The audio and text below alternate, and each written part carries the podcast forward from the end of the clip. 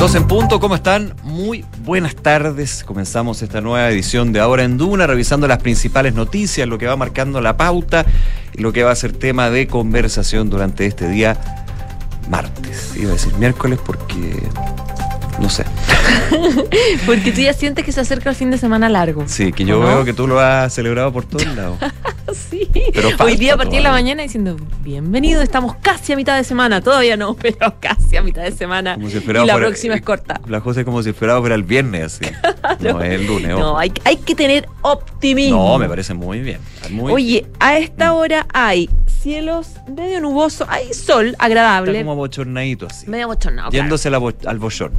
Exacto, 24 grados la temperatura es la máxima que se espera para hoy. Mañana va a subir un poco la temperatura extremas entre los 9 y 26 grados, pero también con esta situación me bochornada, un poco con, con nubes en el cielo. Eh, 22 grados el día jueves y desde el viernes bajan las temperaturas y hay, parece que pronóstico de lluvia El para fin el fin de semana, el fin de semana, el desde sábado. El viernes, en la noche, madrugada el sábado, ¿no? Viernes en la noche me han comentado a mí gente que sabe. Gente que ve las hormiguitas que están caminando o que le duelen los No, huesitos. Ese, ese soy, ese soy yo, pero lo contrasto con gente que tiene que el- eh, lo- los factores meteorológicos. Ya, ya. Y sí, el viernes en la noche podría haber algo. El sábado, alguien me dijo hasta 15 milímetros. No, no sería malo, pero depende de la intensidad y cuánto necesario. tiempo. Y rico además, como la primera lluvia, lluvia. Sí, lo que me acuerdo es que tengo que conseguirme una escalera porque hay que revisar las canaletas. A limpiar las hojitas del techo. Voy a terminar el sábado. Ya, bueno. Vamos que se puede. Ya me- Vamos que ya, te- ya te estresaste. Ya me- no, no, yo, yo me estresan otras cosas ya a esta altura. Oye, eh, vamos con las noticias. Lo que pasa es que hoy día en la mañana han pasado varias cosas. eh, partiendo, eh, eh, hemos estado desde temprano analizando un poco esta decisión del gobierno de ingresar esta ley corta de ISAPRES después de las elecciones del 7 de mayo, a pesar de la presión que han intentado ejercer las ISAPRES, las clínicas, eh, representantes en general del mundo de la salud privada, comisiones de, de salud del Senado y de la Cámara de Diputados que dicen esto es urgente, no aguanta dos semanas más. Pero el gobierno dice esto está, está casi listo completamente listo, pero lo vamos a dejar para después porque además hay semana distrital, un poco para trabajarlo con tiempo y no van a ir a la Suprema Eso. a extender el plazo. Que eso es clave, que finalmente era la gran duda que existía. Ya lo había dicho la ministra vocera del máximo tribunal, Ángela Bebanco, de poder aplazar, como que eh, de poder aplazar esto se puede, pero tienen que pedirlo formalmente. Finalmente el gobierno se define por no pedir un aplazamiento. Así que con toda la, la fe iría entonces al Congreso. Fe lo digo en el sentido figurado, evidentemente, con toda la confianza de que la ley corta hay algunas críticas de parte de la oposición, algunos sectores, con respecto a que esto se está haciendo demasiado a tiempo. Vamos a estar comentándoles cuál ha sido la reacción sobre esa definición. Oye, y el tema eh, de una denuncia, de un reportaje de la televisión peruana, también ha generado un- una, una discusión y críticas hacia eh, si efectivamente, primero, eso no fue, fue o no fue, eso no es. Y eh, la definición por parte, más que definición, la declaración por parte del Ministerio de- del Gobierno de investigar, me estoy refiriendo a este reportaje donde se mostraba donde se da a entender, porque si uno ve el reportaje como que no, te, no ves a la persona, no ves al ejército de Chile ayudando. Se ve un acento chileno. Claro, se ve un acento chileno, lo cual evidentemente ya es un primer indicativo eh, con respecto a que se estaría ayudando a eh, migrantes irregulares peruanos a volver a la frontera peruana, pero por vía irregular, Claro. que obviamente ahí genera un tema más, más, más complejo porque hay una situación diplomática. Claro, eh, y hay un tema de fondo que dicen las autoridades de, Arica y probablemente de Tacna también, que es que esto sería la punta del iceberg, porque efectivamente el colapso eh, de eh, que se está generando por la población migrante que llega y se queda estancada, no solamente en Arica, sino que en Tacna, en, la, el, en el centro de ambas fronteras, ha hecho que eh, los gobiernos estén ahí con una situación media tensa en materia diplomática.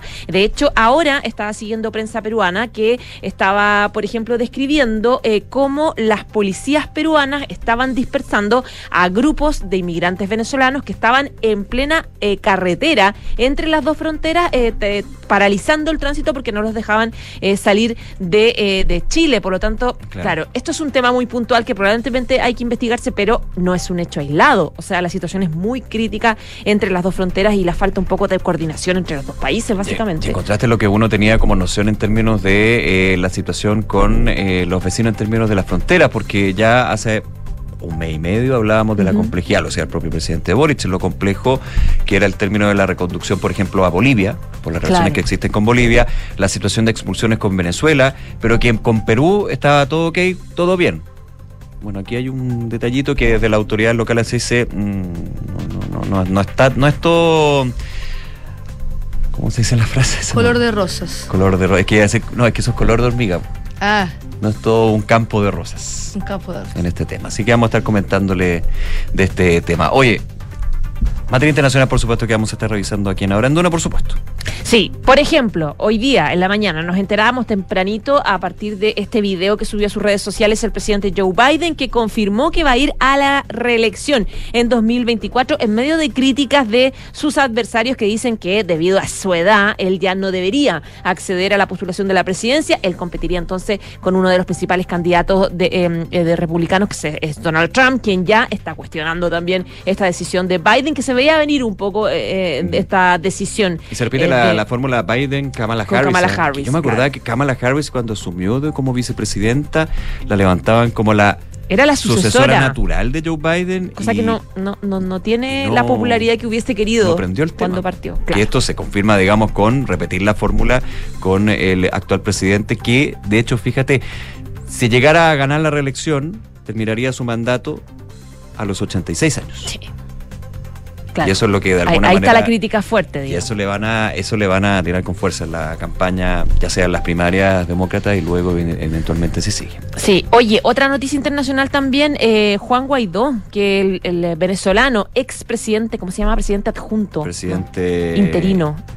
Presidente encargado. Que era presidente, encargado, eso, era que la- era líder en algún minuto de las fuerzas opositoras venezolanas en contra de Nicolás Maduro, fue expulsado de Colombia luego de viajar a una cumbre. El gobierno de Petro afirmó que entró de manera irregular. ¿Por qué fue expulsado? Les vamos a dar aquí también las razones y también sigue la investigación brasileña a propósito del intento de toma de las instituciones en Brasil en enero pasado, cuando asumió el presidente Lula da Silva. La Suprema imputó a los 100 primeros acusados por estos intentos golpistas. Eso y más, el deporte, la economía que vamos a estar revisando en ahora en Duna. Francesca Ravizza ya me ayudaba con las frases. Ah, perdón, la pregunta Pero del día. antes, sí, la pregunta esperemos un del día. poquito, Fran, esperemos un poquito. Tiene que ver con esto que anunciaba el Ministerio de Salud, que amplió el grupo de vacunación anti-COVID desde los seis meses con Sinovac y desde los 12 años con Bivalente, es decir, va a estar disponible para todas las edades la vacuna eh, contra el COVID-19. ¿Tú vas a vacunarte o vas a vacunar a tus hijos? Eh, ¿Tienes contemplada el proceso de vacunación o continuarlo? Te dejamos cuatro alternativas. Sí, porque es protección. No, es demasiado. Eh, solo si aumentan los casos o no lo sé. Vota con nosotros. Francesca Ravizza, ahora sí. ¿Cómo estás? Ahora sí, bien, ¿y usted? Hola, Bien, Fran. Pienso en Joe Biden y digo, ¿por qué? ¿Por qué? ¿Por qué quiere seguir trabajando a los 80 años? Porque un político va a ser político hasta que... Hasta que se muera. Porque Bueno, como probablemente Ricardo no- Lagos también. Porque probablemente no tienen reemplazo. Sí, Claro. ahora ser político es distinto a seguir... A seguir siendo presidente de Estados Unidos. Es que fíjate, eh, no solamente Estados Unidos, pero Estados Unidos eh, y, y también se da esa dinámica que no- para nosotros es tan lejana y, y tan a veces inentendible, no inentendible, pero como cómo se hace en términos de el presidente actual que busca la reelección, es decir, es presidente slash candidato. pero en Estados son- Unidos es una cosa habitual, aquí en la algún minuto... elección que tienen. al- En algún minuto aquí en la Convención Constitucional, en la propuesta de nueva Constitución, se, se discutió eso, finalmente se O sea que eso, que son periodos de ocho años, que eso, eso es entendible, creo que Eh, eso es... Acá, como siempre, como aquí la discusión del periodo presidencial también está en términos de que los cuatro años, claro, llegas, te instalas el primero, el segundo es como tú, tú vamos con todo y ya el segundo, tercero, como pasa acá, estamos con elecciones. Claro. Bueno, aquí tenemos elecciones. No, pero yo me refería hemos, hemos tenido elecciones cada dos semanas. cada dos semanas. 7 de mayo, recuerden, elección del Consejo Constitucional. Hay un tema también ahí porque estábamos comentando ayer eh, con respecto a eh, la campaña informativa del gobierno Mm. que se lanzó el día de ayer. Y los problemas de georreferenciación también. Vamos Hubo algunos con- errores también ahí. Especialmente la, gen- de la Algunas gente. sedes de votación quedaron muy lejos. Claro, de hecho, hasta en Isla Mocha. Y más, y más que lejos también... Perdona, te interrumpí Sí. el tema, pero de Biden, no, sí, no. sí, de hecho, pero se, se veía venir. Estoy súper disperso, perdóname. Interrumpo, me voy a quedar callado. No, no. Que para el Nico también es mitad de semana. Es su mitad cuerpo de le- se lo está semana. diciendo. El candidato Nico, el candidato Nico. ¿Verdad, po? Yo no, yo no he parado, ¿No? ¿Viste? ¿no? Está bien. Eso. Por favor. Vamos con los titulares mejor. Ya no, Vamos. no, no, no, no, no divaguemos más. Vamos. Me voy de acá. En el primer día de la aplicación del plan Calle sin Violencia en la región metropolitana, Carabineros detuvo a 337 personas. Según el desglose, 130 de los aprendidos contaban con órdenes vigentes, 29 de las cuales por haber cometido el delito de robo. La Corte Suprema respaldó el criterio Valencia al ratificar la prisión preventiva contra un imputado indocumentado arrestado por microtráfico. El fiscal nacional Ángel Valencia valoró la resolución y señaló que se les permite estar optimistas de cara a otros procesos judiciales pendientes. La ministra del Interior, Carolina Toá, dijo que los atentados de la macrozona sur están aparentemente coordinados. La titular del Interior calificó como muy graves los ataques incendiarios registrados en distintas comunas del sur del país a un año del estado de excepción. Y el gobierno atribuyó a un problema con el algoritmo la asignación de locales de votación más lejanos para las elecciones de consejero constitucional el 7 de mayo. La SECPRES adelantó que el CERVEL ya está corrigiendo la distribución frente a estas denuncias que surgieron en especial en sectores rurales y que se trata de un error no aislado. Joe Biden aseguró que irá a la reelección de la presidencia de Estados Unidos en el 2024 y repetirá la fórmula con Kamala Harris como vicepresidenta. El, el mandatario de 80 años dijo que la idea es terminar el trabajo. Tras la expulsión de Juan Guaidó de Colombia por haber ingresado de manera irregular, el presidente colombiano Gustavo Petro dijo que le habría ofrecido asilo al opositor venezolano si él se lo hubiese pedido. Y en el deporte, Alexis Sánchez es la portada de hoy del diario deportivo francés L'Equipe. El medio galo reveló que el Marsella quiere continuar con el chileno la próxima temporada, pero todo depende de Alexis, quien tomaría su decisión basándose en la clasificación o no del equipo a la Champions. Oye, ciérrame el tema de Biden, porfa. No, si yo quería decir algo de las elecciones más encima. Ya. Pero, no, pero me era no, que solamente que yo conozco gente que no es zonas rurales que las elecciones pasadas estuvo el tema de la geolocalización y todas las personas que vivían en la misma casa o que tenían su registro en la misma casa estaban en el mismo colegio, en el mismo local de votación y para estas elecciones Te nuevamente los cambiaron de colegio. Entonces, rara la- si ya te geolocalizaron y no has cambiado tu domicilio, ¿por qué te geolocalizan de nuevo? Por la traslación del planeta Tierra Eso en el ser, ¿o no? meridiano y. no sé. Pero- es raro, o sea, raro, sí, porque sí, personas del mismo domicilio deberían quedar en la misma mesa, en el mismo local. Puede que hayan cambios en las mesas también, funciones de mesa, no sé. No sé, es raro, porque También. yo conozco personas que, Hay una ingeniería ahí que no es fácil. ¿eh? que no es, pero el algoritmo.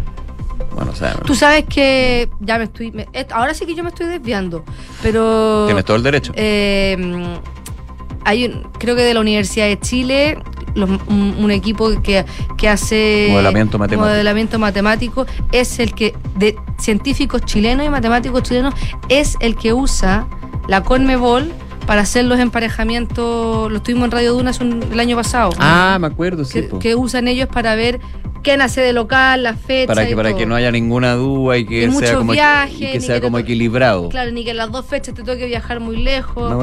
Así que tenemos la capacidad para poder hacerlo. Bueno, pero el CERVEL, yo, yo, yo me voy a sacar el sombrero por el CERVEL porque esto, esto al lado de, de- de lo que tantos problemas que podrían haber con 25 elecciones al año. Estoy exagerando, por favor. Eh, pero tan un seguida. ejemplo de institucionalidad. Sí, pues y después revisar el padrón y el trícel también, o sea, este tema, claro, hay que, tiene que ser revisado. Y de hecho la elección pasada pasó, eh, sucedió y se, se- Lo que pasa es que los tiempos legales son complejos Son ahí. complejos. Te dejan poco, te, te estrechan bastante el margen. Pero bueno, Pero bueno. Ya pues, Fran, vamos a estar comentando eso que también. estén bien. Gracias, cuídate, chao. 12 de la tarde con 14 minutos.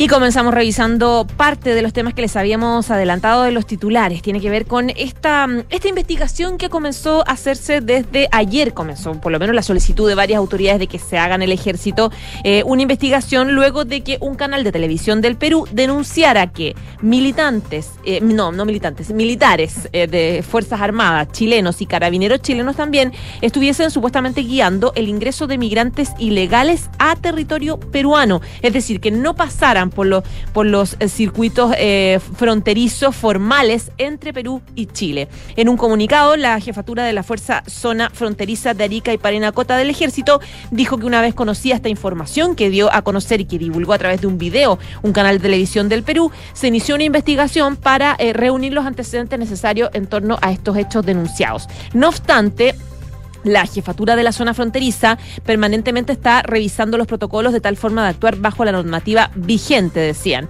El subsecretario del Interior, Manuel Monsalve, también respondió a este reportaje que esta nota que hace la prensa eh, peruana dice que desmiente total y absolutamente la información. Dice lo que sí está pasando, y es un hecho real, es que ya hace varios días, eh, tal vez algunas semanas, hay migrantes que están buscando salir eh, del país a través del límite con Perú y se concentran cercano al paso Chacayuta o buscan eh, lugares cercanos al paso Chacayuta para poder entrar a Perú, es decir, se quedan ahí en, entre la frontera chilena y la frontera eh, peruana. Por su parte, la ministra secretaria general de Gobierno...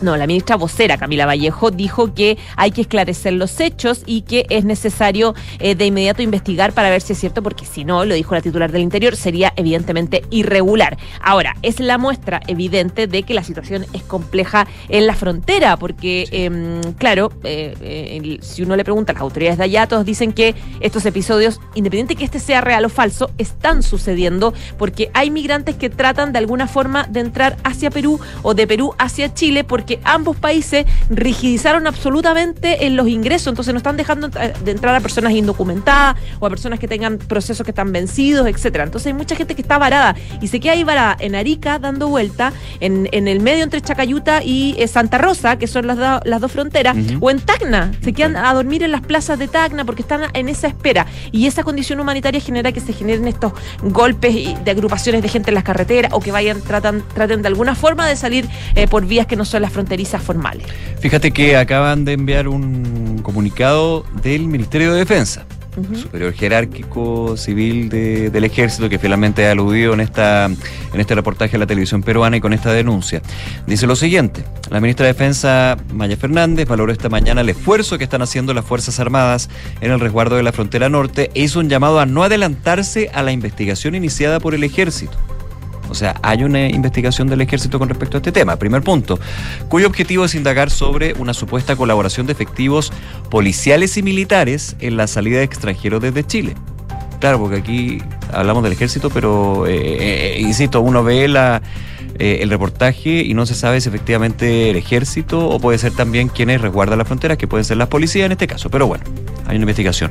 Desde el Congreso, la Autoridad de Defensa hizo un reconocimiento del despliegue de las patrullas militares en la frontera y aseguró que desde que tenemos el Decreto Supremo 78, esto es Ley de Infraestructura Crítica, ha habido un resguardo de nuestras fronteras, de nuestra soberanía. Explicó, se ha pedido, y así lo ha dicho el general Rubén Castillo, quien está en la zona, que será una investigación, porque todo esto tiene que aclararse. En eso estamos, lo importante es no adelantarse y en eso hay una coordinación permanente con Cancillería, que es lo que corresponde. En esto tenemos que ser serios, dice la ministra de Defensa, y creo que antes de salir a hablar, queremos saber cómo ocurrieron los hechos, es lo que corresponde. La ministra Fernández dijo que la situación de migrantes varados en la frontera es un tema complejo y que se requiere de una coordinación entre diferentes ministerios involucrados. He conversado ayer, dice, con la subsecretaria de Relaciones Exteriores, Gloria de la Fuente, y con el canciller Pan Claveren, porque estos temas se coordinan interministerialmente, tal como dijo la vocera. Y bueno, primero se confirma que hay una investigación dentro del ejército sobre esta denuncia, para entregar los datos, la información, me imagino, al Ministerio de Defensa y eh, generar certeza con respecto a si esto sucedió o no y si esto está sucediendo o no. ¿Ya? Hubo también una declaración del ministro de Relaciones Exteriores, porque esto es dos países, eh, que, tienen ahí un tema, hay un tema diplomático. El ministro eh, Van Claveren dijo que está en contacto con Perú tras la denuncia respecto a militares chilenos ya apuntaba que, eh, de hecho, la subsecretaria de Relaciones Exteriores tuvo un intercambio con su par peruano, el viceministro de Relaciones Exteriores de Perú. Hoy habrá un nuevo intercambio, va a haber una relación bien estrecha con Perú en torno a la situación que se ha producido, explicando también que se está en una situación muy lamentable que afecta a una cantidad significativa de inmigrantes, extremadamente complejo, algo que con cierta frecuencia cuando se generan esos flujos migratorios. Y lo más importante es que esto recalca la necesidad de un tratamiento bilateral de los temas, tratamiento que se ha dicho desde el gobierno es fluido con Perú, a diferencia de otras situaciones por temas históricos y tomas de relaciones como por ejemplo Venezuela o Bolivia. Claro, eh, es evidente, lo dice el canciller, lo dicen las autoridades, que ya es tiempo de que se pongan de acuerdo eh, los países latinoamericanos para empezar a abordar este tipo de temas, porque, por ejemplo, ahora, solamente recién entré a Radio Programas del Perú, este medio de comunicación, esta radio muy conocida en Perú, que tiene en su titular principal eh, la, en Tacna, que es la frontera con Arica, la policía liberó una carretera, la carretera que está bloqueada por migrantes en la frontera con Chile. Una rápida acción, dice la nota de la Policía Nacional Peruana, que custodia la frontera binacional, logró despejar la vía de ingreso tanto del complejo fronterizo de Santa Rosa en Perú como el de Chacayuta en Chile. Eh, claro, da cuenta un poco de la tensión que este episodio puntual de la grabación de supuestamente chileno ayudando al ingreso es solo una muestra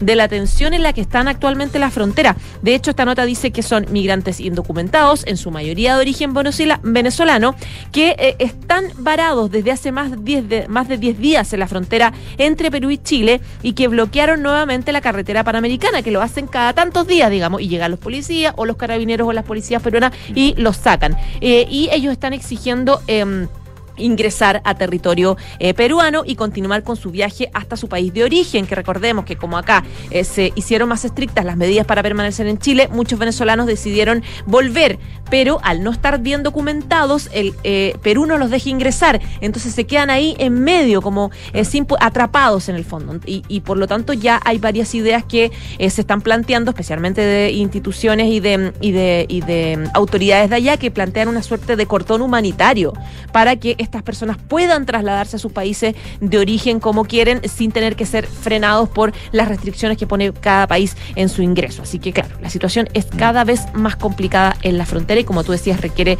de ya una coordinación latinoamericana. Y a propósito de eso, y para cerrar el tema, ayer a otros, eh, fíjate que no había visto esta entrevista que dio el ministro Van Claveren a la agencia EFE con la siguiente frase, la capacidad de absorber migrantes en Chile está agotada. Ah, eso, sí, clave esa cuña. sí. sí, sí, no la había visto y tiene todo que ver, digamos, con lo que estamos comentando y lo hecho en particular que se están, como mencionábamos, investigando en el ejército, ya lo confirmaba en un comunicado la ministra de Defensa, Maya Fernández. 12 de la tarde con 22 minutos. Vamos al tema ISAPRES, porque hay definiciones, pero para llegar a otras definiciones. Son definiciones con respecto al ingreso del proyecto de ley corta de eh, ISAPRES que ingresaría el Ejecutivo, que hay dos confirmaciones.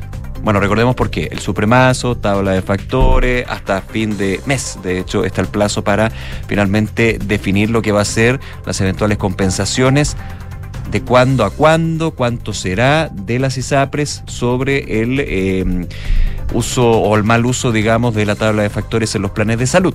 Esto ya lo hemos comentado varias veces. Ahora, las definiciones para las próximas definiciones, porque el proyecto de ley tiene que sacar justamente esto, tiene que ver con que el ingreso del proyecto ya se da claridad por parte del Ejecutivo que se va a ingresar después de las elecciones del 7 de mayo.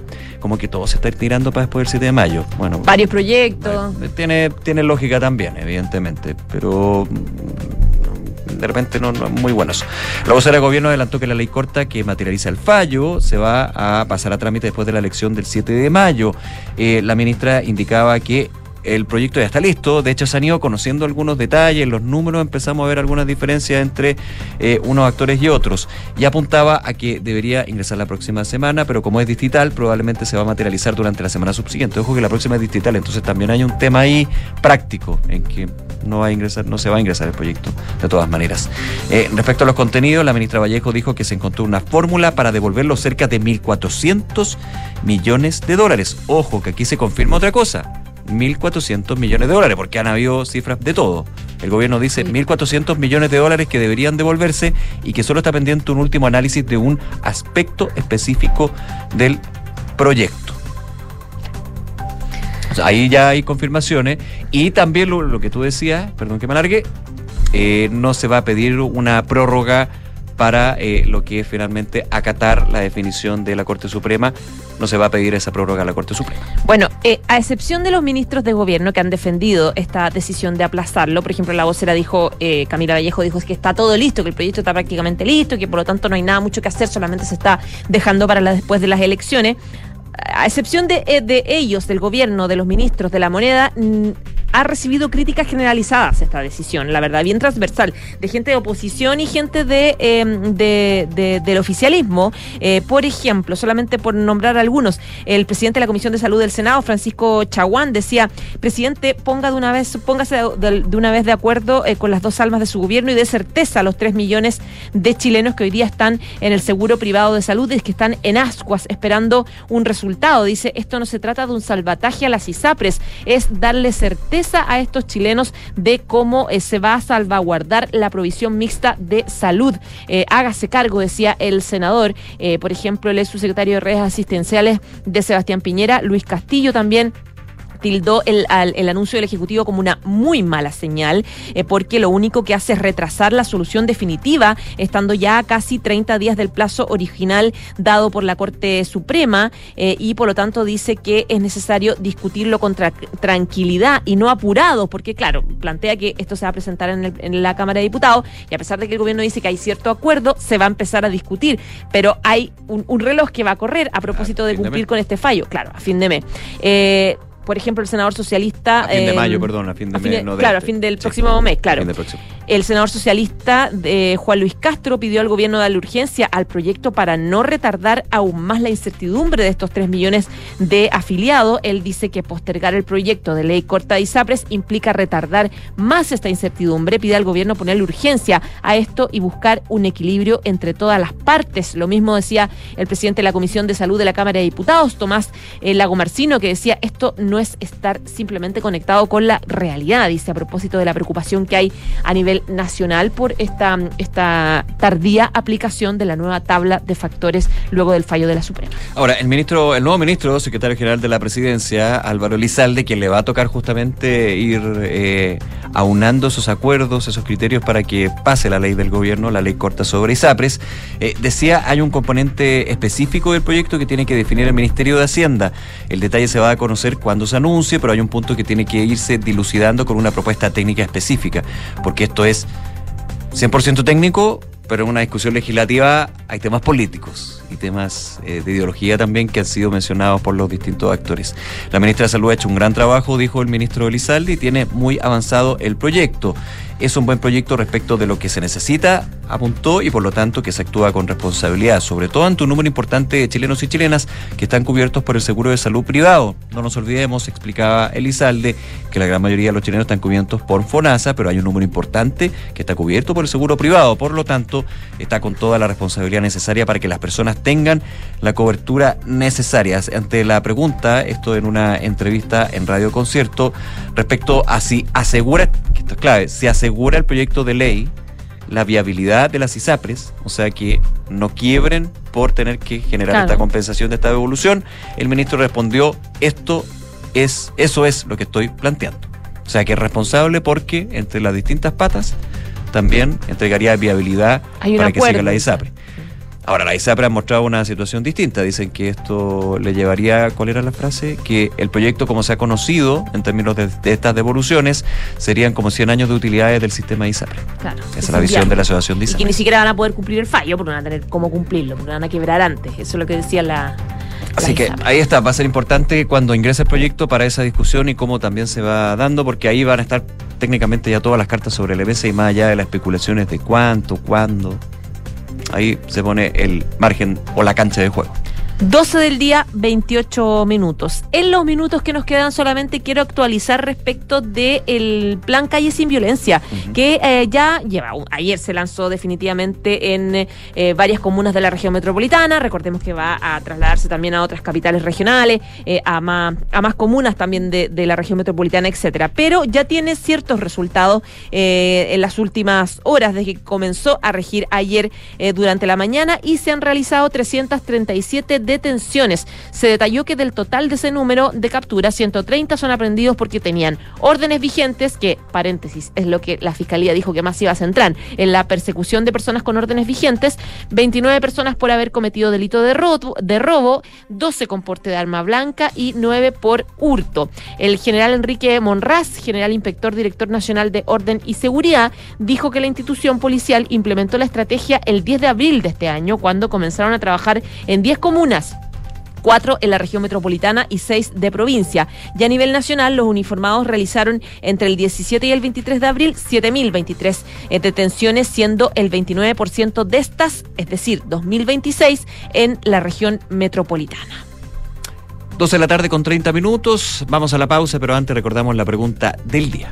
¿Qué tiene que ver con el proceso de vacunación del COVID-19 que amplió su proceso de vacunación eh, desde los seis meses con Sinovac y desde los 12 años con la vacuna bivalente contra el COVID-19? ¿Basta vacunarte en esta oportunidad? Te dejamos cuatro alternativas. Sí, porque es protección. No, es demasiado ya. O solo se aumentan los casos o no lo sé. Vota con nosotros. Hacemos una pausa, ya regresamos con más de Ahora en Dura.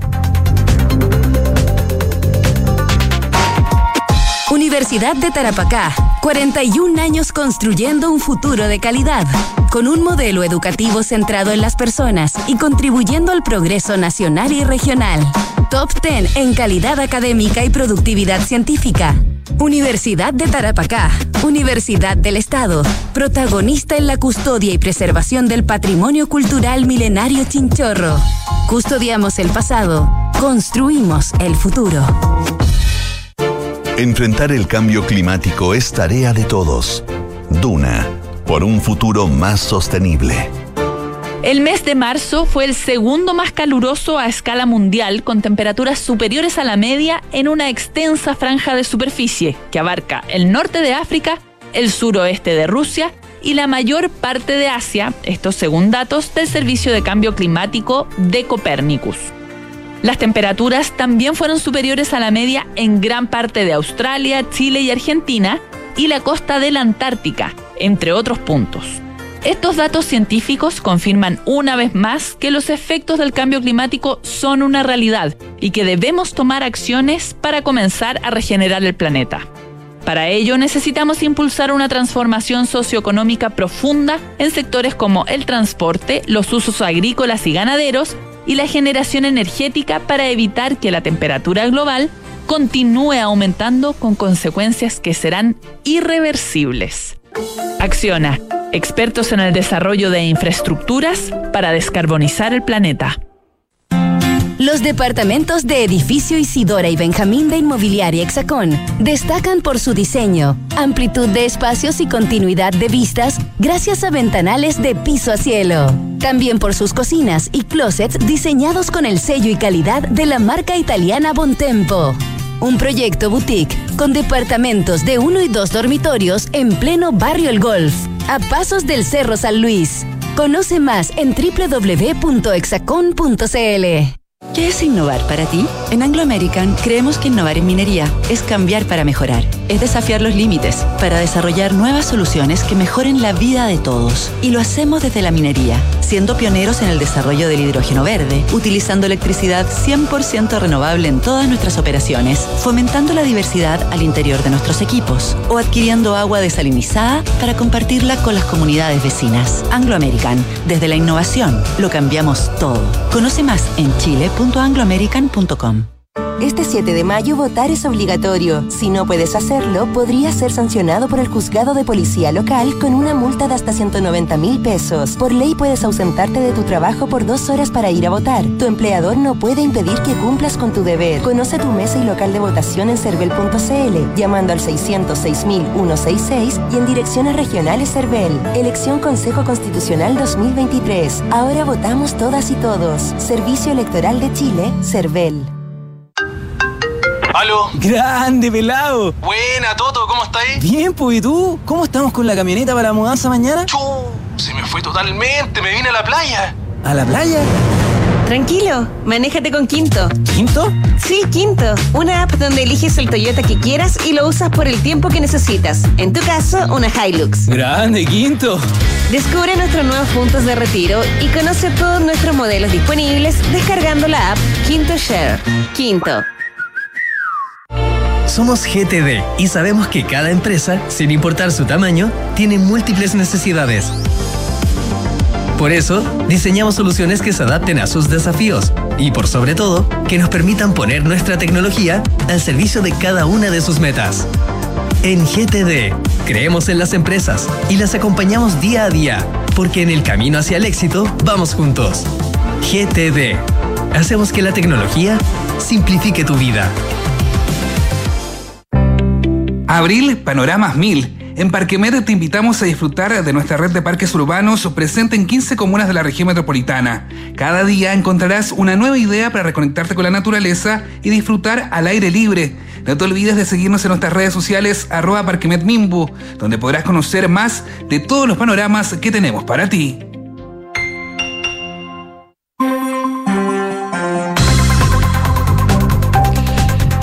...12 de la tarde con 35 minutos. Seguimos en Ahora en Duna con todos los deportes. Las novedades que nos trae Francesca Ravizza.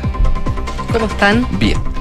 Oye, ¿se acuerdan que la semana pasada hablamos sobre esta entrevista de inteligencia artificial sobre Schumacher? Ah, sí. De hecho, la directora de la revista tuvo que renunciar. Sí, eso, eso le venía... Ya lo ganaste. No, contigo. Día contigo no. Nada. No, no, no, no, no.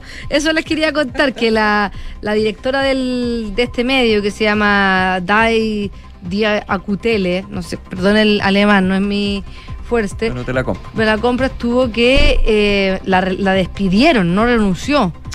La despidieron por esta revista que ni siquiera está claro si es que realmente fue una respuesta de inteligencia artificial o fue supuestamente hecha por inteligencia artificial y fue inventada.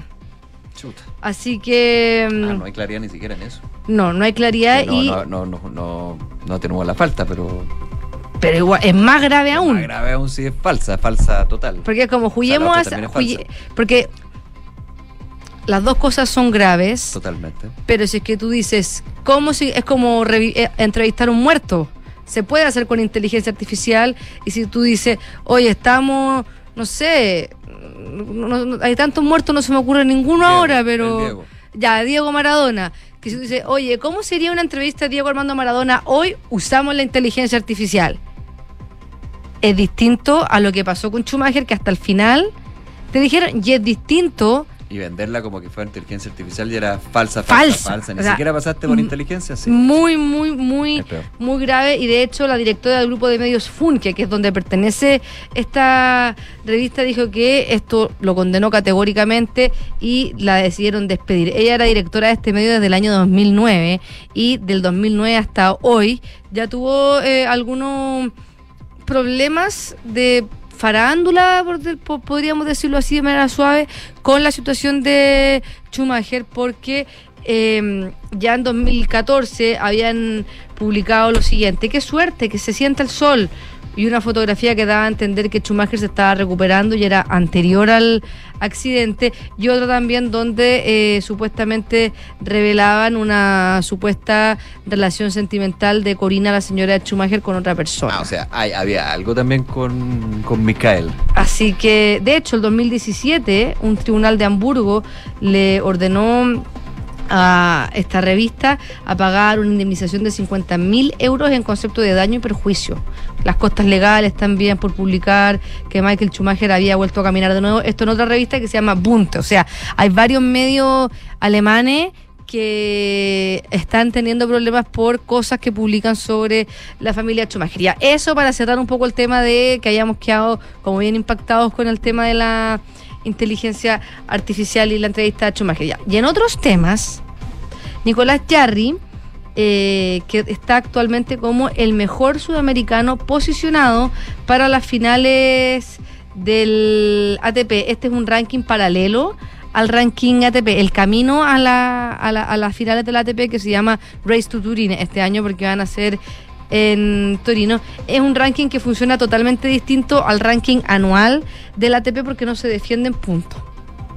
Entonces, si bien Nicolás Yarri está número 51 y tiene, por ejemplo, a Cerúndulo o a Baez encima de él en el 30 y en el 31, Nicolás Yarri 51 en el ranking ATP, él se encuentra en el ranking número 18 sobre ellos en este porque eh, le ha ido mejor en lo que va del año, en los torneos más importantes que los que mide este ranking, como son los Masters 1000 y los Grand Slam. Igual Nicolás Yarri está muy, muy lejos todavía de clasificar a las finales de la ATP, porque recordemos que clasifican los ocho mejores al fin, una semana antes de que sea este torneo, tanto en singles como en doble. Y, por ejemplo, Holger Run, que es el que cierra esta clasificación, está actualmente con 1.490 puntos y Nicolás Yarri está con 640.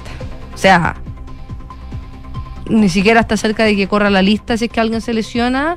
Y el- pero habla bien de, de la buena, te- esto refleja la buena temporada que está teniendo Nicolás Yarri, Sí, claro, sí, más claro. allá de- del ranking que tiene eh, actualmente en el circuito ATP. Y otro chileno también que está brillando es Alexis Sánchez, porque hoy día fue la portada del equipo respecto a eh, los rumores que habían si continuaba o no continuaba en el Marsella, porque Alexis Sánchez se le acaba contrato esta temporada con el Olympique de Marsella. Se había dicho, ¿te acuerdas que quizás iba a River Plate? Salió Fernando Felicevich, que es su representante, diciendo no, él va a seguir en, en Europa y lo más probable es que sea en el Marsella, pero estamos conversando con otros clubes. Bueno, el equipo revela que el Marsella sí o sí quiere continuar con Alexis Sánchez, sobre todo por este rol protagónico que ha tomado en el club, pero la decisión estaría de manos de Alexis Sánchez, que tiene opción de renovar automáticamente, pero lo que él quiere es competir Champions.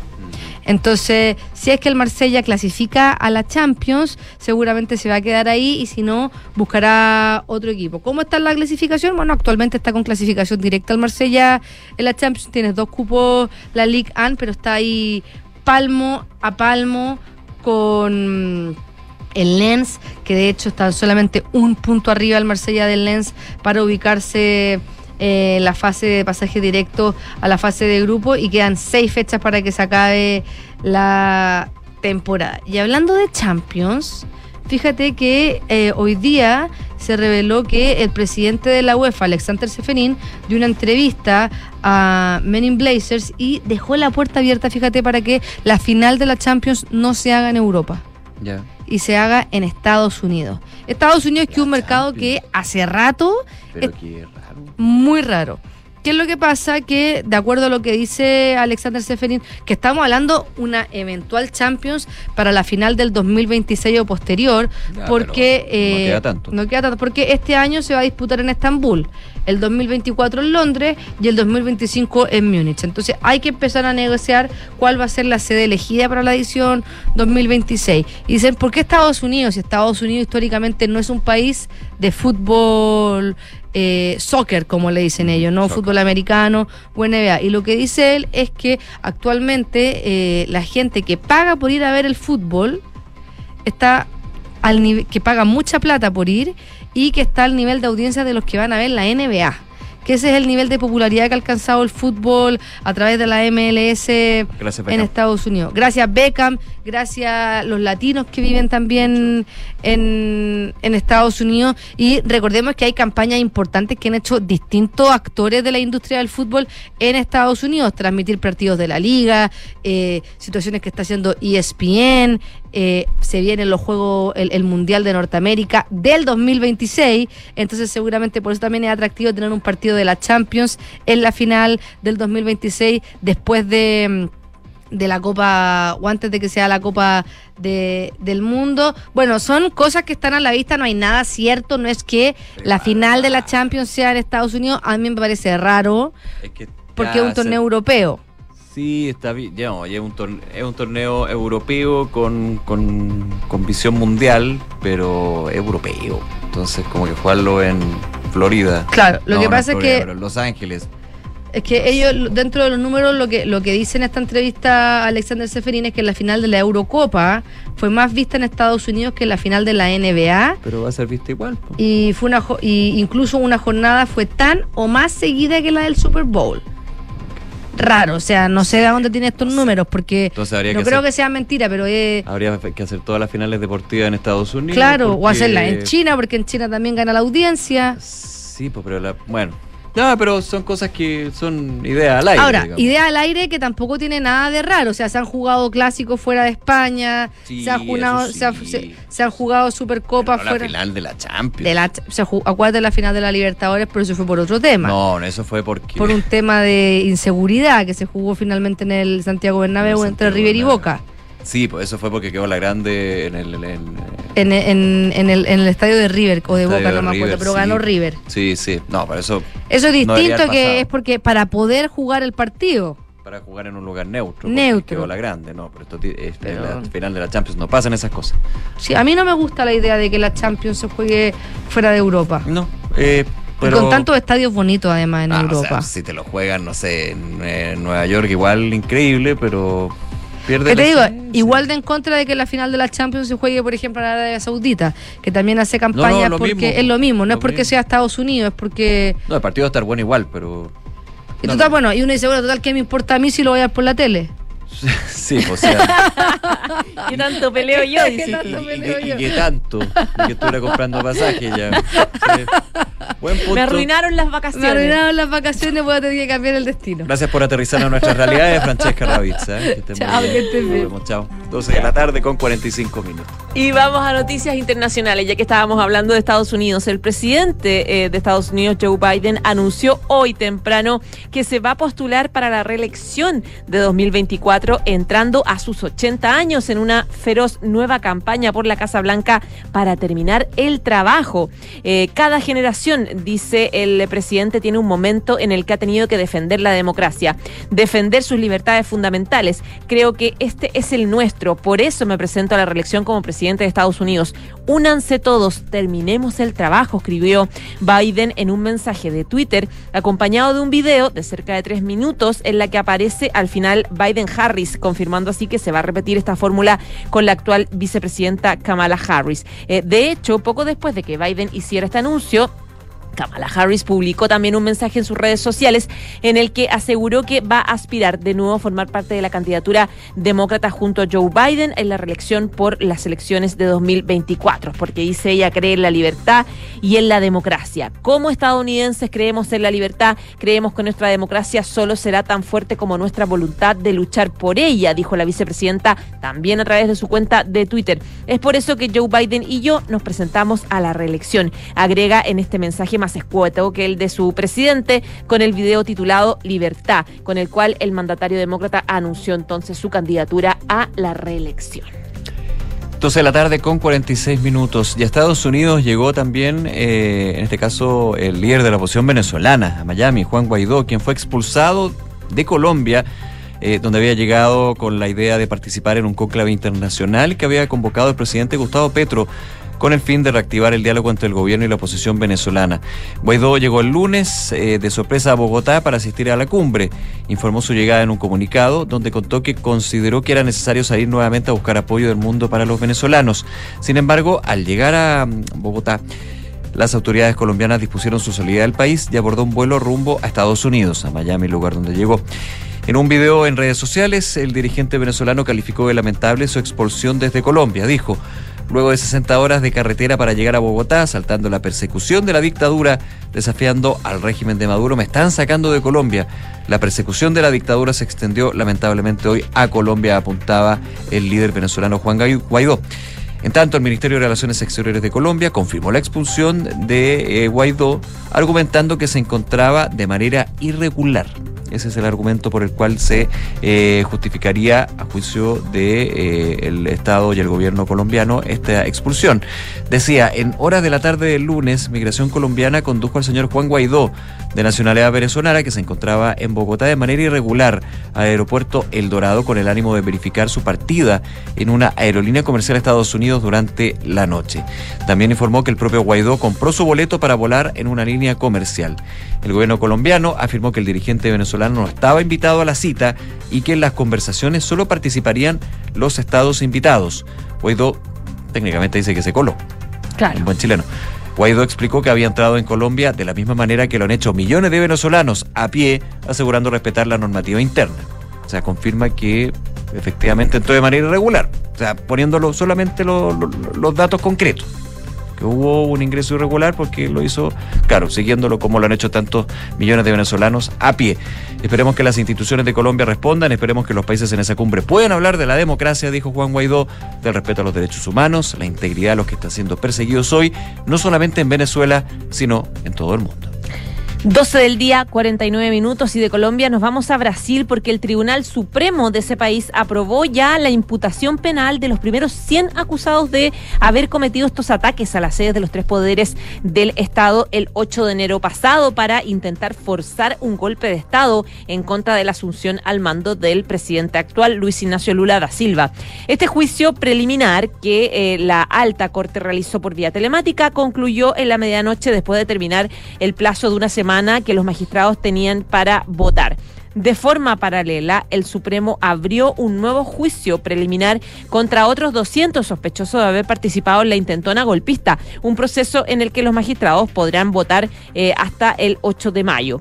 En el primer juicio preliminar, ocho magistrados votaron de la imputación de los 100 primeros acusados, mientras que otros dos eh, pusieron reservas de relación a algunos cargos o consideraron que los reos tenían que ser juzgados en otras instancias. Los cargos contra los imputados incluyen varios delitos eh, que supuestamente cometieron durante esa jornada. Abolición violenta del Estado Democrático de Derecho, daños calificados, asociación para delinquir, incitación al crimen, todos tipificados en el Código Penal de Brasil. Los acusados fueron detenidos después de participar en este asalto a, las, a los tres poderes de la nación en Brasil en un intento de los radicales más cercanos a eh, Bolsonaro, a Jair Bolsonaro, el expresidente, luego de que él perdiera las elecciones, eh, para eventualmente derrocar a Lula, quien inició su mandato una semana antes. El día de este intentona golpista fueron detenidas más de 2.000 personas y permanecen en prisión unas 300. El, el resto de las personas ya ha sido excarcelada, pero también tienen que responder a las acusaciones de libertad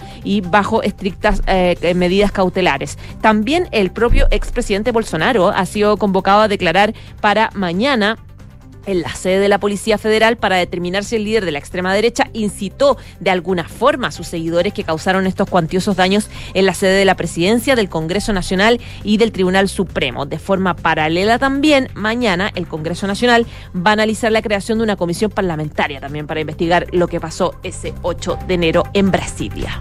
12 de la tarde con 51 minutos y para cerrar nuestro, nuestra ventana internacional, vamos más allá del mundo y vamos hacia la luna porque eh, cinco meses ha estado en trayecto la nave Hakuto R, que este martes, desde hace un ratito, a las 11 de la mañana con 40 minutos, intentará ejecutar su aterrizaje en la Luna. Una transmisión que se está dando a través de redes sociales, esta misión japonesa. iSpace será la primera iniciativa privada en intentar esto y también la primera japonesa con ambiciones de instalar otras dos naves en 2024 y 2025. La Agencia Nipona de Exploración Aeroespacial envió una misión similar en colaboración con la NASA en noviembre, aunque se perdió comunicación con la misma un día después de su lanzamiento. Esta sonda lunar desarrollada por esta empresa, por iSpace, eh, fue lanzada a bordo de un cohete Falcon 9 de SpaceX desde Cabo Cañaveral en diciembre y se dirige al satélite terrestre dentro de su ruta prevista, según las últimas informaciones entregadas por la empresa en eh, la empresa japonesa. Estaba revisando ahí si ha llegado y por lo menos por la transmisión veo que vamos a estar actualizando en un ratito más a ver si logro llegar a buenas a territorio de la Luna. 12 del día, 52 minutos. Estás en Ahora en Duna. Y volvemos a temas locales. Hay preocupación por una noche violenta que se vivió en varias regiones del sur del país. El Ministerio Público está investigando eh, un incendio intencional eh, con 18 maquinarias destruidas en el interior de una empresa que está ubicada en Panguipulli. Esto es la región de Los Ríos. Carabineros dice que esto pasó antes de las 3 de la mañana. Un grupo de sujetos armados irrumpió una camioneta al lugar para prender fuego a estas maquinarias. La Fiscalía de Panguipulli dispuso de la concurrencia de la Brigada de Policiales para determinar las circunstancias en que se produjo este hecho. Había un lienzo exigiendo la libertad de comuneros detenidos que fue encontrado en el lugar. El reporte policial indica que los atacantes llegaron a las dos y media en el sector también otro episodio de Melefken y un siniestro que afectó vehículos de carga, maquinarias de la empresa Toro. Según el nochero de la faena, al menos siete individuos lo intimidaron con armas cortas y largas, reteniéndolo mientras iniciaron el incendio con combustible para después huir, robando la camioneta en el que el trabajador estaba eh, realizando sus recorridos por el predio. Pero no se trató del único hecho de violencia rural en esta madrugada, porque hubo también otro ataque en las comunas de Cañete, en la provincia de Araico, región de Arauco, digo, región del Biobío, y también otro en Lautaro Eso es en la región de la Araucanía. En Cañete, también en la zona de Traiguilboro, encapuchados incendiaron una capilla, la que logró afortunadamente ser apagada de inmediato por vecinos del sector. Después otro episodio en la ruta eh, P72S, en el sector de cruce de Guadalupe. Un grupo de sujetos con rostros cubiertos se movilizaron en una camioneta, interceptaron un bus de transporte de trabajadores forestales y bajaron bajo amenazas con arma al conductor y posteriormente rociaron de combustible el bus y lo quemaron. Después en eh, Huape Pocuno quemaron una casa de material ligero que fue reducida a escombros en llamas. Es decir, fue una jornada, y la verdad es que hay varios, varios otros registrados, también en el sector crucero, en la ruta Lautaro con Curagautín. Hay varios episodios casi simultáneos eh, producidos en distintos puntos de eh, la región de la Araucanía, de la región del Biobío, de los que habló la ministra del Interior, Carolina Toá. Ella dijo que, bueno, primero que son ataques muy graves que se registraron durante la mañana y que dice ella que aparentemente fueron coordinados porque no solo en una escala de atentados eh, que sea habitual que se produzcan de manera simultánea como pasó ayer. Por lo tanto, esa es un, un área, eh, un punto que se está analizando y se está investigando. La ministra dijo que eh, pidieron antecedentes al delegado regional que está llegando a la zona de uno de los atentados y lo primero es echar a andar las primeras diligencias para investigar y dar con las personas que estuvieron detrás de estos hechos. 12 de la tarde con 55 minutos, lo comentábamos, el gobierno alertó sobre problemas en la georreferenciación que se aplicó para la elección del 7 de mayo del Consejo Constituyente. Incluso la subsecretaria Macarena López de las Express sostuvo que el CERVEL está consciente que hubo errores respecto al tema del algoritmo. Esto debido a que hay personas que quedaron más alejadas que antes de su local de votación, lo que dificultaría el traslado y por supuesto desincentivaría pero ojo que eh, esta votación es obligatoria, así que si incentivo o no, igualmente hay multas y sanciones asociadas a lo que no vote. Desde el Congreso llamaron a que el CERVEL solucione el problema en las próximas dos semanas que quedan antes de los comicios. El jefe de bancada de RN, Frank Sauerman, dijo que hay varias denuncias de gente que ha sido relocalizada con un mal diseño del CERVEL. Esperamos que se pueda solucionar y entre las soluciones planteó que se podría anunciar que quienes han sido modificados erróneamente no pueden ser multados porque las distancias son mucho mayores. En tanto, el diputado Sergio Bobadilla dijo que el CERVEL debe corregir ahora esto, hacer bien su trabajo, facilitando el acceso a los ciudadanos y no como está ocurriendo hoy, lo que está dificultando todo más. El jefe de bancada de democracia cristiana, en tanto, eh, Erika Edo señaló, espera que no solo se corrijan los errores logísticos, sino que también lo que ha sido la difusión de este proceso. A ratos da la impresión, dijo que el gobierno no le gusta la elección del 7 de mayo, mientras que el eh, diputado del PS Jaime Naranjo apuntó que es un proceso electoral que se ha caracterizado por dos cosas bien llamativas. Uno, la ley para que la gente quedara más cerca. Parece que en su región decía y en otros lugares ha pasado lo contrario. Además de lo dice el diputado Naranjo, la fomedad de la propaganda tanto de los partidos políticos como la que va a empezar el gobierno. La fomedad.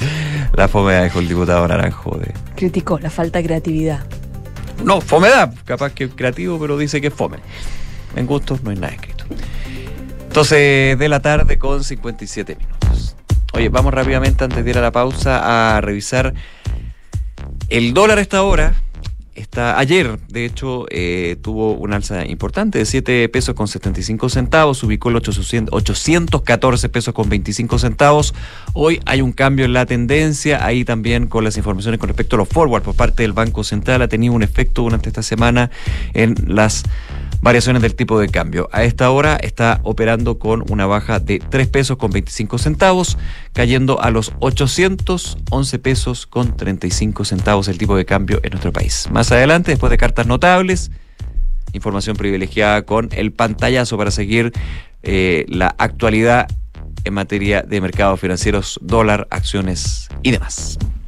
12 del día, 58 minutos. Ya nos vamos a la pausa, pero antes, como siempre, los invitamos a que participen en nuestra pregunta del día.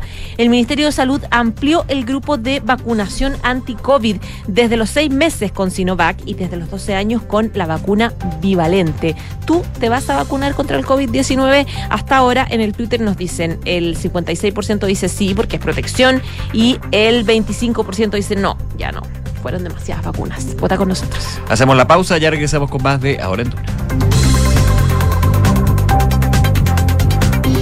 En Credicorp Capital nos centramos en ser aliados estratégicos de nuestros clientes para cumplir sus objetivos con nuestro portafolio de inversiones de carácter global. Siente la confianza invaluable de contar con asesores financieros que le agreguen valor a tus decisiones. Conoce más sobre nosotros en credicorpcapital.com. En Sonda, desarrollamos tecnologías que transforman tu negocio y tu vida, impulsando la innovación y el desarrollo de soluciones que acompañen la transformación digital de las organizaciones. Cuenta tú también con el respaldo, agilidad y eficiencia del líder en transformación digital. Descubre más en sonda.com. Sonda, tecnologías que transforman tu negocio y tu vida. Sonda, make it easy. Soy Rick Harrison. Los que me conocen saben que a la hora de comprar busco siempre lo mejor. Por eso recomiendo falabella.com.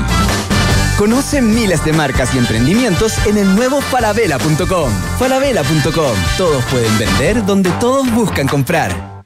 Construir un futuro mejor es una responsabilidad que compartimos todos. Mientras más países adoptan medidas para reducir las emisiones de carbono, la demanda de productos y servicios esenciales para el crecimiento económico sigue en aumento. No es fácil, pero son recursos como el cobre producido por BHP en Chile los que ayudan a hacerlo posible. El futuro está aquí. Descubre cómo en bhp.com slash mundo mejor. La vida es un constante desafío y en Kaufman tenemos al mejor aliado para ti. Nuevo GLC de Mercedes-Benz. Espacio, comodidad y seguridad. ¿Hay algo más importante para viajar con los que más quieres? Elige al mejor para tus aventuras. Nuevo GLC de Mercedes-Benz. Listo para todo.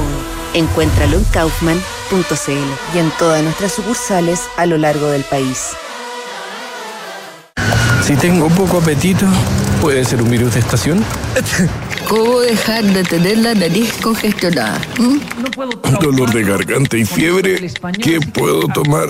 El buscador no alivia tus síntomas ni da tratamientos correctos. Evita el autodiagnóstico y atiéndete en el servicio de teleurgencia de Clínica Alemana. Atención rápida y oportuna para adultos y niños, de lunes a viernes de 8 a 23 horas. Reserva tu hora en clínicaalemana.cl. Teleurgencia, si es tu salud, es la alemana. ¡Felicidades! Puedes escoger el premio que quieras. ¡Ay, quiero ese! No, eh, ese. No, mejor el de al lado. ¡Ay, no sé cuál elegir!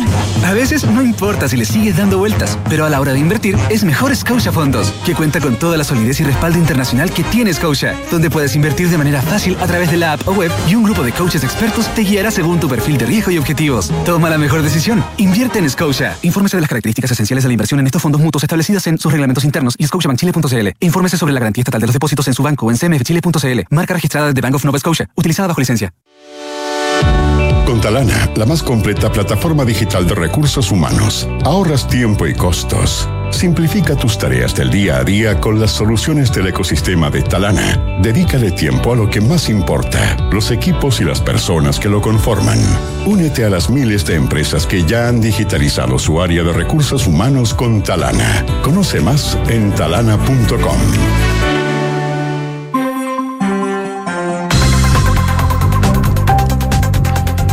de la tarde con dos minutos. Seguimos con la revisión de las principales noticias aquí en Ahora en Duna. ¿Qué resumimos? Los titulares que nos entregan a esta hora, Francesca Ramírez. En el primer día de aplicación del plan Calle sin Violencia en la región metropolitana, Carabineros detuvo a 337 personas. Según el desglose, 130 de los aprehendidos contaban con órdenes vigentes, 29 de las cuales por haber cometido el delito de robo. La Corte Suprema respaldó el criterio Valencia al ratificar la prisión preventiva contra un imputado indocumentado arrestado por microtráfico. El fiscal nacional Ángel Valencia valoró la resolución y señaló que les permite estar optimistas de cara a otros procesos judiciales pendientes. La ministra del Interior, Carolina Toa, dijo que los atentados en la macrozona sur están aparentemente coordinados. La titular del Interior calificó como muy graves los ataques incendiarios registrados en distintas comunas del sur del país a un año del estado de excepción. El gobierno atribuyó a un problema con el algoritmo la asignación de locales de votación más lejanos para las elecciones del consejero constitucional del 7 de mayo. La SECPRES adelantó que el CERVEL ya está corrigiendo la distribución frente a las denuncias que surgieron en especial en los sectores rurales. Joe Biden aseguró que irá a la reelección de la presidencia de Estados Unidos en 2024 y repetirá la fórmula con Kamala Harris como vicepresidenta. Con 80 años, el mandatario estadounidense dijo que la idea es terminar el trabajo. Alexis Sánchez fue la portada del diario deportivo francés L'Equipe. El medio galo reveló que el Marsella quiere continuar con el chileno la próxima temporada, pero todo depende de Alexis, quien tomaría la decisión basándose en la clasificación del equipo a la Champions. Gracias, Fran. Estén muy bien. Nos vemos. Una de la tarde con cuatro minutos. Y vamos a revisar información nacional a propósito de declaraciones que hizo hace un poquito el subsecretario del Interior, Manuel Monsalve, luego de la muerte, el asesinato, el homicidio del funcionario de Macul que concurrió a asistir en un caso de violencia intrafamiliar, eh, siendo agredido en ese minuto por eh, una persona con arma blanca. Dijo el subsecretario, hay guardias municipales cumpliendo labores que eventualmente ponen en riesgo su vida, aseguró el subsecretario que a propósito de la muerte de este funcionario que producto de las heridas, Hugo Vega, de 60 y 63 años, perdió la vida. Dijo el subsecretario que envía las condolencias a la familia, a sus compañeros de trabajo. Es un hecho grave, doloroso, porque eh, ocurrió en un hecho importante y se le permitió el ingreso al domicilio y es ahí donde la víctima de una agresión por arma blanca que le costó la vida solamente por ir a ayudar a esa familia. Respecto a eso, Monsalve sostuvo que vuelve a, ponerse en importancia el acuerdo que hemos firmado con las asociaciones de municipios en materia preventiva con los gobernadores y las municipalidades. Y una de las tareas es dotar de protocolos y capacidades a los municipios para eh, poder colaborar con el orden público. Agregó que hay guardias municipales cumpliendo labores que eventualmente ponen en riesgo su vida. Por eso, dice, se está conversando con los municipios para, ojalá, a estos guardias darles mayores facultades y sancionar de manera más severa a las agresiones a funcionarios municipales. Este hecho vuelve a colocar, dijo él, eh, carácter de urgente avanzar en esas materias. Una de la tarde con seis minutos. Lo comentábamos también durante el programa, eh, este reportaje de la televisión peruana denunciando eh, ayuda por parte de militares chilenos a migrantes irregulares para pasar por pasos no habilitados, valga la redundancia, hacia Perú. Eh, han habido eh, reacciones de distintos tipos desde el gobierno y se esperaba también la de la ministra de Defensa, Maya Fernández, quien eh, durante esta mañana, a través de un comunicado, respaldó a las Fuerzas Armadas y pidió esperar el resultado de la investigación interna, confirma también una investigación interna en el ejército a raíz del reportaje emitido en Perú, que acusa a militares chilenos de ayudar al ingreso ilegal de migrantes a ese país. la jefatura de de, hecho, la jefatura de área de zona fronteriza de la región de Arica y Parinacota anunció una indagatoria con el propósito de reunir los antecedentes necesarios en torno a los hechos denunciadas, denunciados. La ministra Fernández pidió eh, primero hacer un tremendo reconocimiento. El despliegue que han tenido las fuerzas eh, militares en la frontera, además de valorar el despliegue, dijo, desde que tenemos el decreto 78, había un resguardo de la frontera, la soberanía, y creo que es importante reconocer ese trabajo. Hay que mm, ir a una investigación y en eso tenemos que ser serios, apuntó. Creo que antes de salir a hablar o apresurarnos hay que saber cómo ocurrieron los hechos, apuntaba la ministra de Defensa. Es lo que hemos conversado, además con el canciller estamos en la misma línea y en eso estamos. La titular de Defensa además abordó los dichos del subsecretario del Interior, quien desestimó que los involucrados sean militares chilenos. Dijo, el subsecretario Monsalve en realidad planteó todo el esfuerzo que está llevando adelante las Fuerzas Armadas en la frontera. Él ha sido testigo también en la visita en terreno de todo el despliegue. Es un tema complejo porque es humanitario, en el sentido que estamos hablando de personas y hay que tener mucho cuidado, agregaba la ministra Fernández, pero claramente lo hemos conversado también con el subsecretario, en esto se requiere una investigación y aclarar todos los hechos. Claro, porque en algún minuto el subsecretario Monsalve descartaba de lleno que fueran... Eh, lo descartó, lo, lo desmintió, de hecho. Pero el Ministerio de Defensa confirma una investigación interna del ejército. ¿Se habrá apresurado el subsecretario Monsalve? Uno entendería que sí. Bueno, hay que esperar a ver qué es lo que eh, dice esta investigación. Claro, la, en la misma línea más o menos estaba también el canciller. En general las autoridades están planteando mm. un poco poner paños a esto y ponerse a, a investigar primero. El canciller eh, Van Claver informó que están en contacto con Perú luego de esta denuncia de militares chilenos. El ministro afirmó que eh, la subsecretaria de Relaciones Exteriores, que es Gloria de la Fuente, ayer de hecho conversó sobre el tema con su par peruano, que es el viceministro de Relaciones Exteriores de Perú, y hoy va a haber un nuevo intercambio para poder ir abarcando ese tema y para poder también ir eh, em- eh, empezando a coordinarse mejor para enfrentar la situación de la frontera. Yo les contaba hace un rato que la prensa peruana consigna hoy día en varios medios de comunicación que solamente hace poco Tacna liberó la carretera que estaba bloqueada, la panamericana, digamos, la entre la Mm. frontera entre ambos países, que estaba bloqueada por migrantes en la frontera con Chile eh, y que la Policía Nacional Peruana, que custodia la frontera binacional, logró despejar la vía de ingreso tanto del complejo fronterizo Santa Rosa, que es el peruano, como el de Chacayuta, que es de Chile, porque... eh, em, hay cientos de migrantes indocumentados, que en su mayoría son venezolanos, que están varados ya hace más de 10 días en la frontera y en ese medio entre Perú y Chile, que bloquearon de nuevo la, car- la carretera Panamericana Sur a modo de protesta para poder exigir ingresar a territorio naciona- nacional y continuar con su vía eh, hasta su país de origen. Eh, es lo que se plantea un poco como, como ah, advertencia para eh, poder pasar sin problema, porque desde Perú, como están indocumentados, como no tienen regularizado su proceso, están a la espera entonces de eh, poder eh, de poder regularizarlo lo antes posible. Eh, la mm, rápida dice acción de la policía mm, nacional peruana que está custodiando la frontera binacional logró dice despejar la vía de ingreso tanto del complejo fronterizo de Santa Rosa eh, como en el lado peruano de Chacayuta en Chile. Según eh, la prensa local se informó que los migrantes se centraron en plena carretera para impedir el avance de los vehículos exponiendo tanto sus vidas como la de sus hijos dice esta nota peruana donde se plantea entonces esta situación. Los agentes los agentes de la policía y luego de retirarlos del lugar formaron un cordón, formaron, dice, un cordón humano para impedir que la carretera sea tomada nuevamente y estas personas corran el riesgo de ser atropelladas. Pero claro, estas personas están ahí entre el medio, no van a volver a Chile eh, y tampoco pueden entrar a Perú. Por lo tanto, están dispersadas, pero no- el problema claramente todavía no se soluciona. Claro, ese es un punto a, a- a considerar y también en parte de lo que han sido declaraciones de otras autoridades con el, eh, el ministro Van Claveren sobre este caso. Oye, déjame ir a un temita ¿Sí? antes de, de profundizar en otro y tiene que ver con, ¿te acuerdas cuando hablábamos, bueno, no hablábamos nosotros, no definimos el concepto, pero del criterio de Valencia? Claro.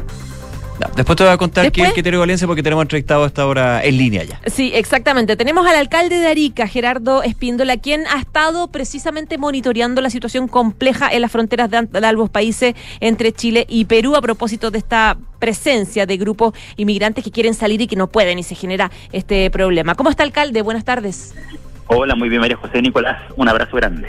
Igualmente, alcalde, parto preguntándole si usted tiene información adicional respecto de esta denuncia que hace este medio de comunicación peruano que habla de la ayuda de eh, policía chilenos para que eh, puedan salir por áreas no eh, autorizadas de la frontera a inmigrantes venezolanos que puedan entrar hacia Perú. No, tengo la misma información que tienen ustedes. Ya. Y yo lo que valoro es que el ejército inmediatamente dijo que iba a iniciar una investigación. Y creo que es lo que corresponde, ¿cierto? Hay que ver si es que corresponde al ejército, carabinero o a la armada, en caso de que fuera personal eh, militar o de las Fuerzas Armadas, o eh, puede ser también algún chileno que esté ahí. Recordemos que esa zona está llena también de, de coyotes que ayudan a las personas a desplazarse de un lugar a otro eh, y cobran. Entonces hay que investigar bien, pero pero yo creo que esto responde especialmente en caso que fuera personal del ejército o de las fuerzas armadas de cualquier eh, de cualquier espacio a una acción individual y no a una acción que sea Sí. directa del ejército. Yo por lo Alcalde, menos testigo eso. Porque uno, uno, aquí solamente en la especulación, porque hay que esperar lo que puede ser la, o lo que más, más bien lo que va a ser la, la investigación interna del ejército en este caso, pero uno cuando ve las imágenes y el audio en realidad, porque no se ve, no se puede saber, se sabe que es chileno, sí. Si es eh, efectivo del ejército o no, se podría dar a entender, pero, pero obviamente no- nos falta material ahí. Eh, uno podría hasta pensar también que es por un tema humanitario, ¿no? En términos de ayudar al migrante, y me imagino que es una situación que se vive constantemente en, en la frontera norte del país en ese sentido, ¿no? Claro, pues, que por eso yo creo que responde más bien a una acción individual, Individual, eh, de, de que de las que las personas que estaban ahí lo hicieron. Esto no es un, un llamado que yo he escuchado que el ejército ordene a que pase eso. Claro. Pero lo, pero lo que sí el ejército, y tomando la palabra que tú me dices del tema humanitario, yo he conversado con el ejército allá en Arica, eh, viendo cómo está funcionando la ley de infraestructura crítica, y ellos tienen una mirada bien de, de derechos humanos cuando la gente ingresa a nuestro país y no, no le permiten ingresar. Claro. De hecho, No, es- no solamente lo, lo punitivo o restrictivo, digamos, per se. Claro, y, y- y creo que el ejército ha estado a la altura y, y le ha tapado la boca a algunos parlamentarios que eran una suerte de agoreros que decían que iban a terminar en Punta Peuco los militares por estar en la frontera. O sea, los militares están en la frontera, están a la altura que el ejército tiene que estar. Ellos nos dicen, cuando llegan niños, por ejemplo, ellos esconden el, el fusil, se agachan, conversan con los niños. Y cuando ingresan las personas, ellos les dicen, bienvenido a Chile, pero ustedes no pueden estar acá. Devuélvanse. Y eso han sido con 8.000 personas que han intentado ingresar a nuestro país y que lo han devuelto. Y por eso se ha generado mucha tensión hoy día en la- el sur peruano, porque la gente está varada y no, no puede ingresar a Chile. Y hoy día tenemos el otro problema de la gente que quiere salir de Chile y Perú se está poniendo más estricto, que está bien porque es parte del resguardo de sus fronteras y no permiten que, sal- que salgan de...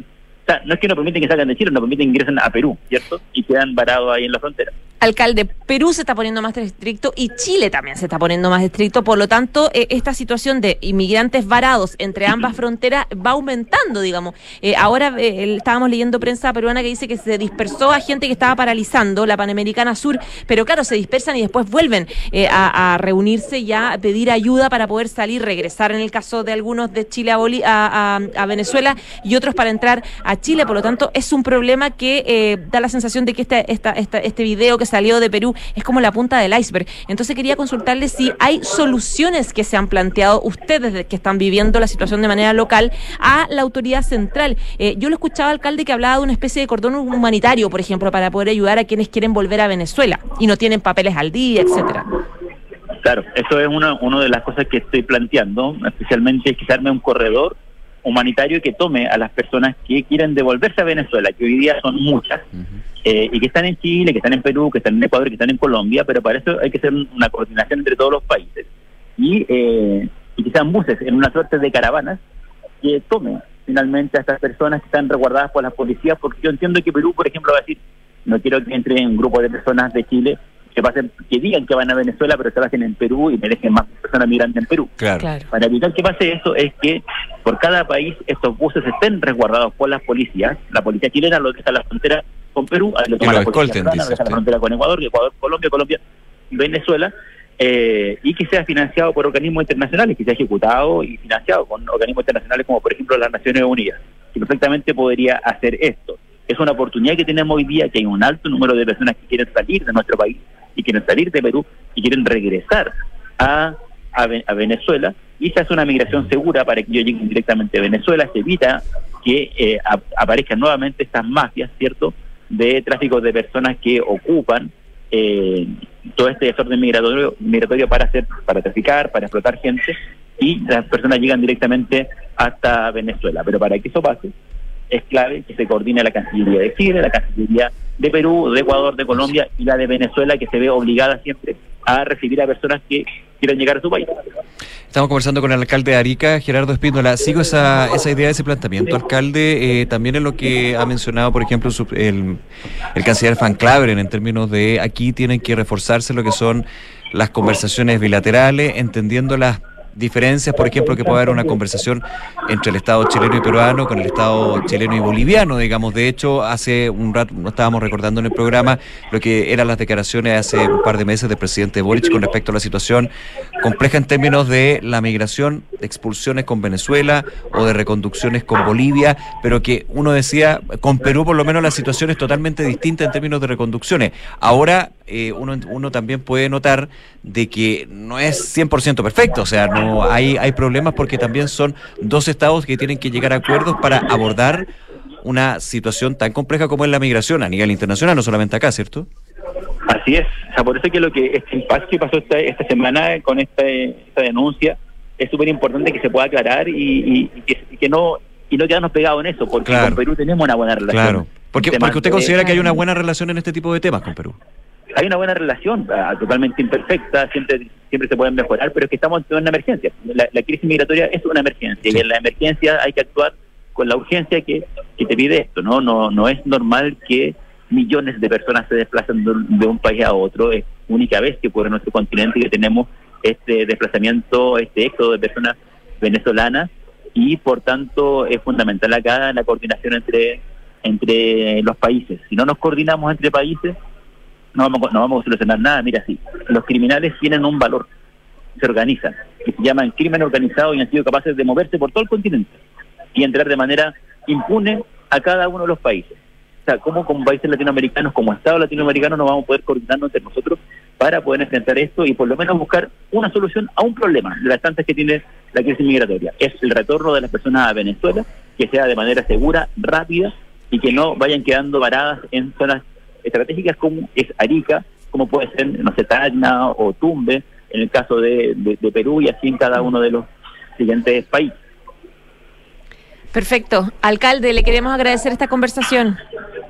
Muchas gracias. Yo tengo reunión hoy día, por si acaso, con el subsecretario de Relaciones Exteriores en la tarde y con eh, voy a estar con Vlado Mirosevic, presidente de la Cámara de, de Diputados, también para plantear este tema, porque creemos que hay que avanzar con urgencia ante una situación que si no se soluciona ahora o no se busca algún modo de descomprimirla, va a aumentar y, va a escalar. Y, Alcalde, que- eh, eh, importante que nos diga esta reunión con la subsecretaria y también con, con, el, con el presidente de la Cámara, el representante también de la zona.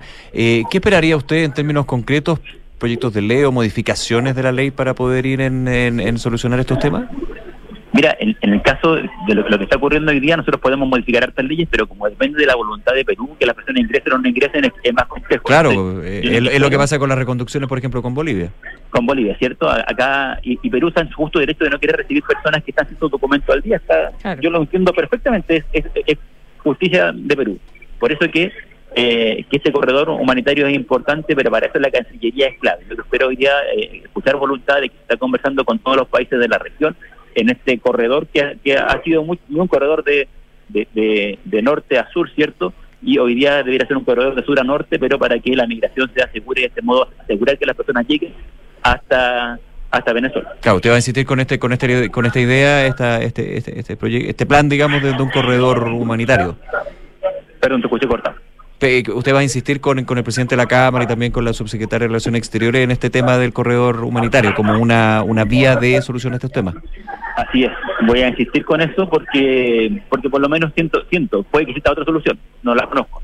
Eh, si existe otra solución, ideal, pero la solución que hasta el momento yo veo y que lo he conversado con hartas personas, incluso con hartos medios peruanos, que le hace sentido a medios de comunicación peruanos, eh, es esto, o sea, es un corredor donde se asegure que las personas que salen de cada país no queden en el país en tránsito, sino que se asegure que lleguen al país de destino, que sería Venezuela. Y hay, un, hay una, una experiencia en el año 2021 de Venezuela que hizo un plan de retorno a la patria y no, no, no, no, no funcionó porque no había ninguna persona que tuviera interés en volver a Venezuela.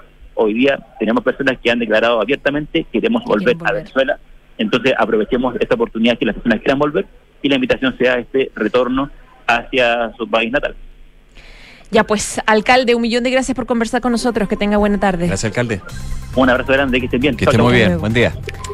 Una de la tarde, 21 minutos. Vamos con los resultados de la pregunta del día. Están votando en Twitter y en nuestras redes sociales. El Ministerio de Salud amplió el grupo de vacunación anti-COVID desde los 6 meses con Sinovac y desde los 12 años con bivalentes. ¿Vas a vacunarte? El 61% dice sí, es una protección. El 22% no es demasiado.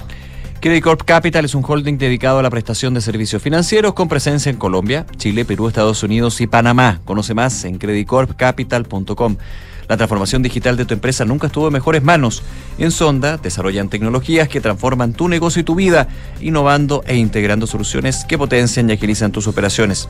Descubre más en sonda.com, Sonda Make It Easy. Una de la tarde, 22 minutos. Ya nos vamos, pero quédese con nosotros. Vienen las cartas notables de Bárbara Espejo y una nueva edición de Información Privilegiada. Chao.